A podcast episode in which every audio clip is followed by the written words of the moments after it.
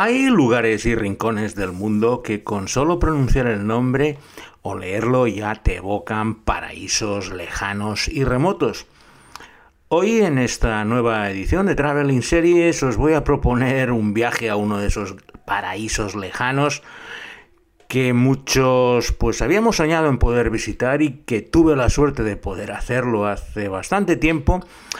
pero la memoria sigue completamente presente en mi mente, como voy a intentar comentaros hoy. Para ello, nada mejor que empezar con las recomendaciones gastronómicas de cada semana, que en esta ocasión van a ser bastantes, porque la verdad allí se come muy bien. Primero me he zampado un atún crudo a la tahitiana, con limón, una especie de sashimi, pero bastante más elaborado, más tendiendo hacia el ceviche, y seguido de un plato muy especial, el fafaru, que es un atún que se cuece fermentado con las cabezas de gambas. Es uno de esos platos que lo hueles y te tira para atrás, pero una vez que lo pruebas es algo realmente delicioso, una verdadera delicatessen. El fafaru. Para beber, pues bueno, para empezar una cerveza, la Ginano, que es la cerveza de esta región. Y luego, pues mira, mm, un poco de lingotazo siempre viene bien. Y un ron de piña manutea es el acompañamiento ideal para estos platos de atún que os he comentado. Porque hoy en esta nueva edición de Traveling Series con Lorenzo Mejino nos vamos a visitar nada más y nada menos que Tahití.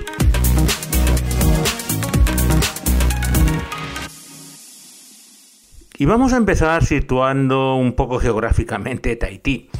Tahití es la isla principal de la Polinesia francesa, donde se encuentra la capital, Papeete. Desde el punto de vista administrativo, la Polinesia francesa es uno de los denominados territorios de ultramar o los dom-tom. Hay los departamentos, que son nivel elevado, que sería Martinica, Guadalupe, la Guayana francesa, y luego los territorios, que serían estas regiones más alejadas que no tienen el estatus de departamento, pero que siguen dependiendo de Francia. Nueva Caledonia es un ejemplo y la Polinesia francesa es otra, aparte de otras cosas más pequeñas, como unas islas que son Wallis y Futuna, que están en Oceanía, o San Pierre y Miquelon en eh, Terranova, de la que ya os hablé en su día. La Polinesia francesa es un grupo de cinco archipiélagos bastante grandes y separados por una enormidad de kilómetros. La Polinesia francesa consta de 118 islas, de las cuales 76 están habitadas y agrupadas en cinco archipiélagos principales como son las Islas Marquesas, el archipiélago de las Australes, el archipiélago de las Gambier, el archipiélago de Tuamotu y el principal, el archipiélago de la Sociedad, donde se encuentra la capital y las islas más importantes y el, el 80% de la población. No es un país muy poblado, tiene un poco más de un cuarto de millón de habitantes distribuido en todas esas islas y es una verdadera curiosidad porque no deja de ser un trozo de Francia en medio del Pacífico en el que, como ya os iré comentando, mientras vas paseando por allí, pues no hay mucha diferencia desde el punto de vista de señalética y de las cosas que encuentras a lo que puedes encontrar en una ciudad pequeña francesa. ¿Cómo acabé en Tahití? Pues fácil, estuve viajando un año por los mares del sur tras trabajar en los Juegos Olímpicos de Barcelona y una de mis últimas etapas, tras empezar el viaje en Filipinas un año antes, pues era Tahití, que era ya de los últimos lugares que tenía que visitar. desde allí me fui a la isla de Pascua y ya volví para España.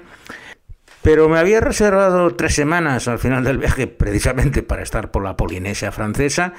y eso me permitió pues recorrer bastantes islas. Me centré principalmente en el archipiélago de la Sociedad porque las otras son muy lejanas, los viajes eran bastante caros, la economía después de un año pues ya estaba un poco tocada, por lo que decidí quedarme en esa zona principal, tampoco la conocía, con lo cual me iba a dar igual que irme a los lugares más lejanos y que evocan más literatura, como las Islas Marquesas, con las historias de Paul Gauguin, o incluso el archipiélago de las Gambier. A la llegada al aeropuerto de Papete os puedo asegurar que te ponen esa corona de flores que habéis visto en las películas, especialmente cuando llegan a Hawái, pues es una muestra de la hospitalidad polinesia y a todos los pasajeros que llegamos a Papete, yo venía de las Islas Cook, pues, pues una amable azafata nos colocaba ese collar de flores como señal de bienvenida a, pues, a su ciudad. Yo empecé el recorrido por Paepete, que es, un, la ciudad más grande de Polinesia, tiene más de 100.000 habitantes, que para ellos es como si fuera Nueva York, y es un lugar donde se concentra toda la administración francesa, lo cual quiere decir que hay muchos expatriados, y sobre todo intentan rememorar su modo de vida francés, cosas como el Beaujolais Nouveau Arrivé, la llegada del Beaujolais, pues la celebran cada año, y existe una convivencia más o menos tranquila entre lo que serían los expatriados franceses y los nativos polinesios. Yo en este caso lo primero que hice nada más llegar, me dejé papete para el final, como haremos aquí, y me dispuse a viajar. Y mi primera etapa fue Bora Bora. Era uno de esos lugares que quería conocer y pues con una pequeña avioneta me desplacé hasta ese atolón, de los, uno de los lugares más bonitos que he estado en la Tierra porque tienes lo que sería la superficie interior de la isla, que puedes dar una vuelta con bicicleta. Yo alquilé una bicicleta en el lugar donde estaba y en nada, en tres horitas, pues me di toda la vuelta a la isla, es todo plano. Y sobre todo ver la maravilla que es el atolón, porque tienes la isla, luego tienes una superficie de unos 600-700 metros de ancho, de aguas cristalinas y que apenas cubren, que van a dar al atolón exterior, que ya da al Océano Pacífico. En ese interior del atolón mm, hay todo tipo de vida, criaturas, corales, peces de colores, tiburones, todo lo que se te pueda ocurrir. Y lo habitual en ese lugar, que también lo hice porque hay de todos los precios, es pues dormir en un bungalow por con encima del mar, con el suelo de cristal, con lo cual pues tú estás allí comiendo, durmiendo, miras al suelo y ves como la vida marina pues pasa a tus pies con esa invención que han hecho de los de las cabañas y los bungalows por encima del mar. Hay de muchos precios, hay de muchos eh, hay de muchas calidades, los hoteles de más lujo pues te ofrecen todo tipo de amenidades, pero también los más antiguos que son los más normales te permiten dormir allí sin ningún problema a un precio bastante asequible y sobre todo lo importante es coger uno que esté dando a Occidente, porque las puestas del sol en Bora Bora os puedo asegurar que es lo mejor que hay en la Tierra. Ves toda una gama de colores, desde el azul inicial hasta un violeta final. No soy muy de puestas de sol y pocas veces os he hablado, pero lo que vi en Bora Bora los tres días que estuve durmiendo en esa cabaña sobre el agua, no se me olvidará jamás, porque es como un espectáculo que dura dos o tres horas, donde ves todos los colores del arco iris y encima con ese añadido de tener el agua a tus pies llena de pececitos y de todo tipo de mm, animalitos. Y en Bora Bora es donde tiene lugar la primera serie de nuestra selección haitiana de hoy. No es estrictamente tahitiana, pero ya os explicaré que tiene muchas cosas que ver porque está ambientada en una isla ficticia que se llama Boragora, que no es muy complicado adivinar en cuál se basa, y me estoy refiriendo a Los cuentos del mono de oro.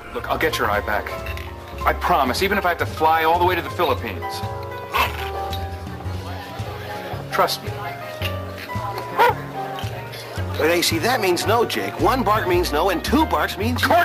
Los cuentos del mono de oro es la historia de Jake Cutter, un piloto que tiene su base en la ficticia isla de Boragora, en el Pacífico Sur, en 1938, y que se dedica al transporte postal con su avioneta. El pobre se ve involucrado en toda serie de aventuras por el personal variopinto que habita en la isla, pero principalmente por los espías de todas las potencias mundiales, Estados Unidos, Japón, Alemania, que están establecidos allí y que no cesan de conspirar para conseguir ventaja frente a los conflictos mundiales que se avecinan. Los cuentos del Mono de Oro es una serie de aventuras, claramente inspirada en En Busca del Arca Perdida, pero sobre todo más desde el punto de vista estético que dramático.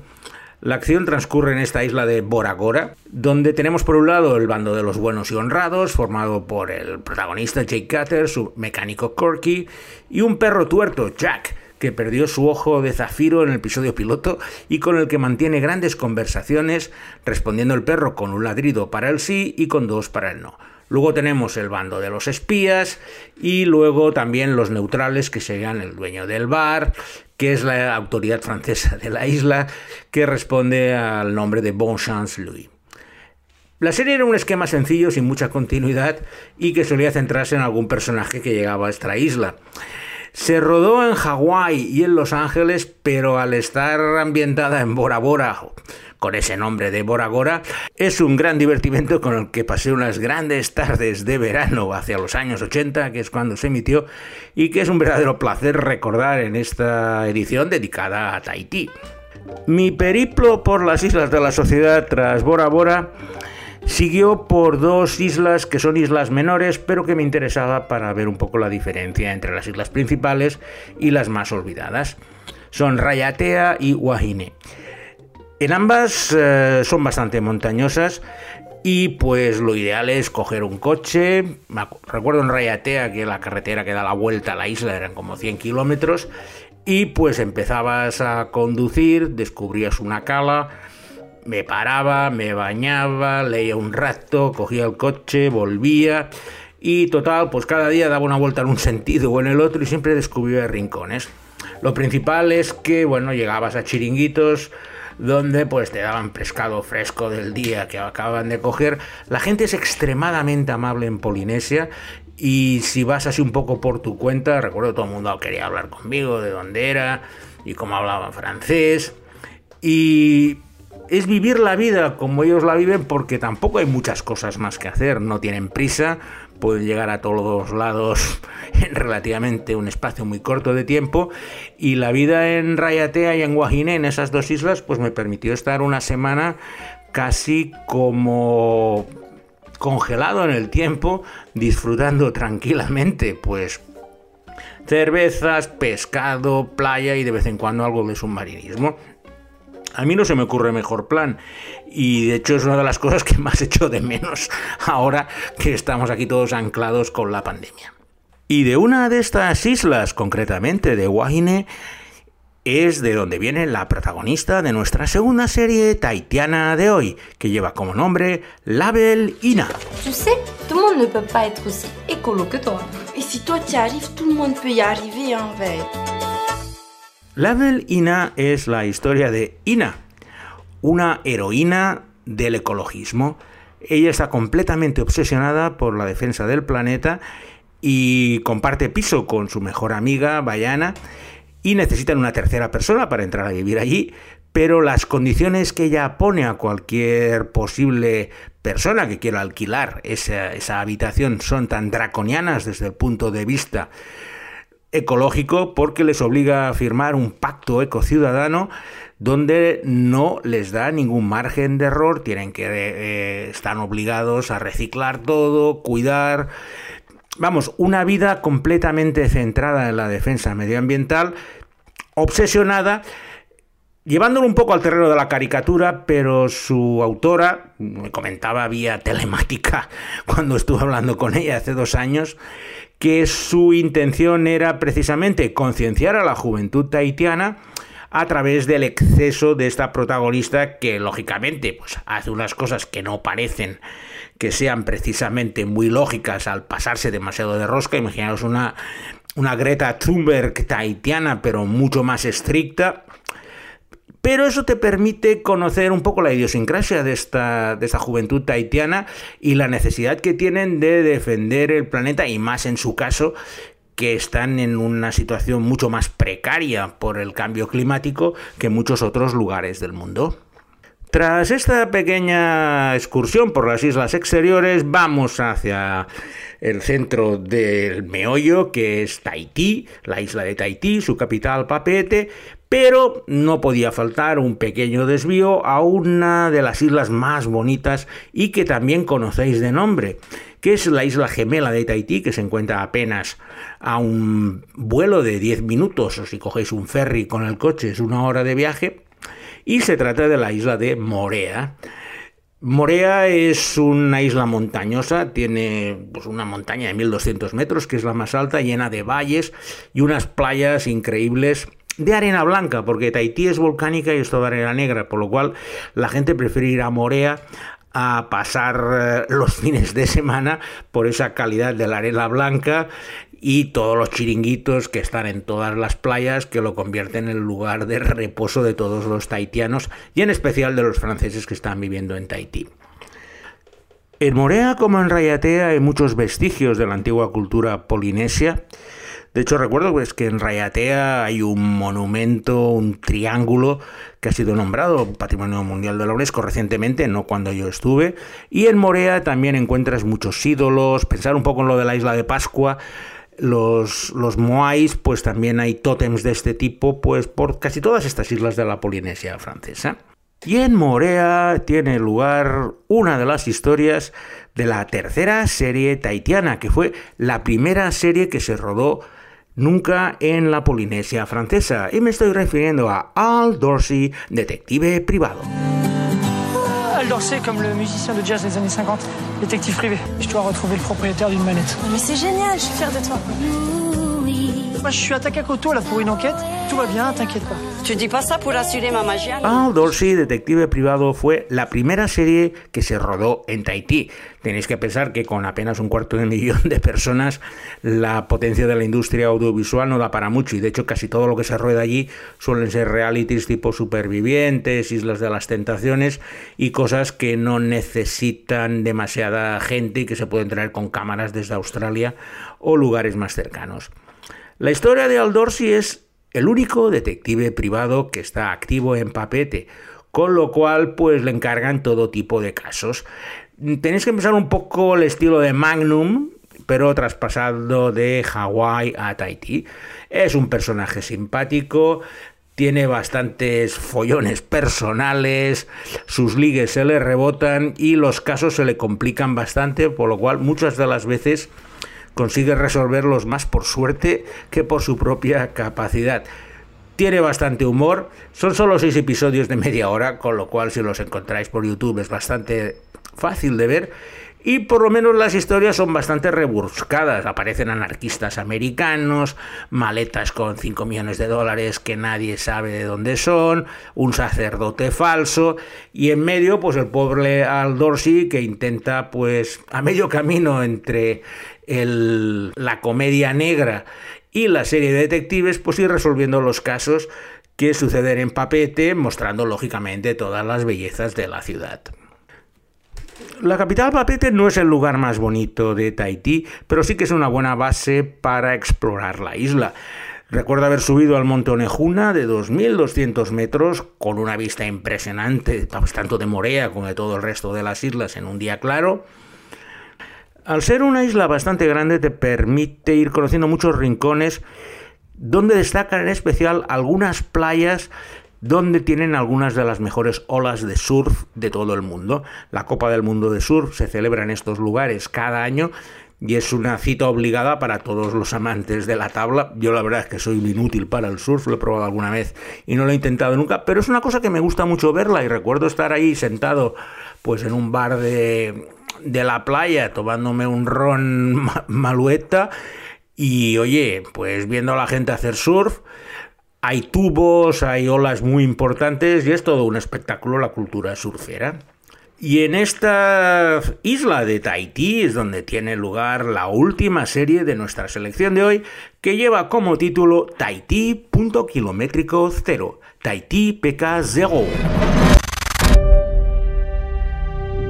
À la moindre initiative personnelle, la plus petite incartade comme celle de ce matin à l'université, et je vous fais rapatrier direct à Versailles.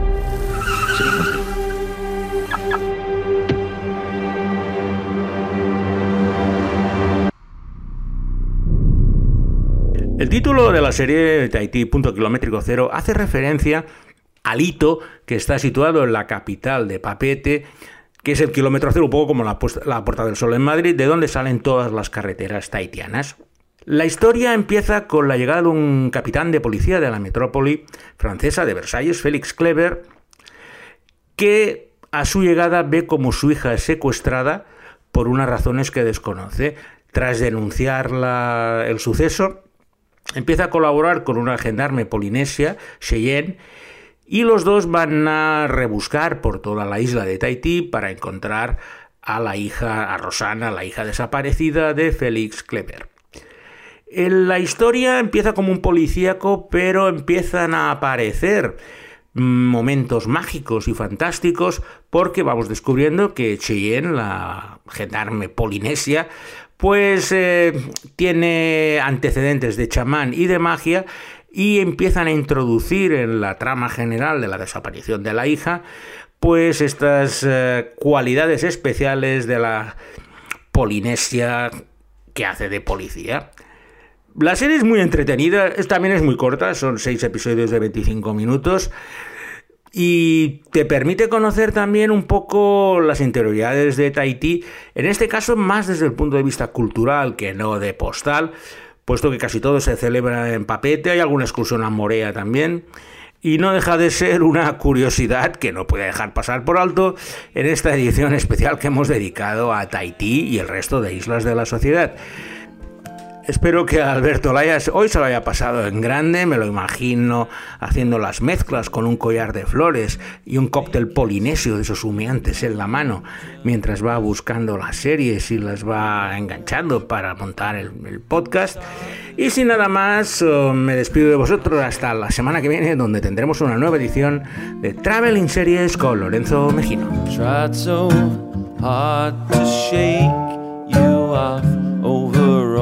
This time. You still run through my mind. When will I start listening to myself? Oh, when will I start listening to myself? Will I ever learn?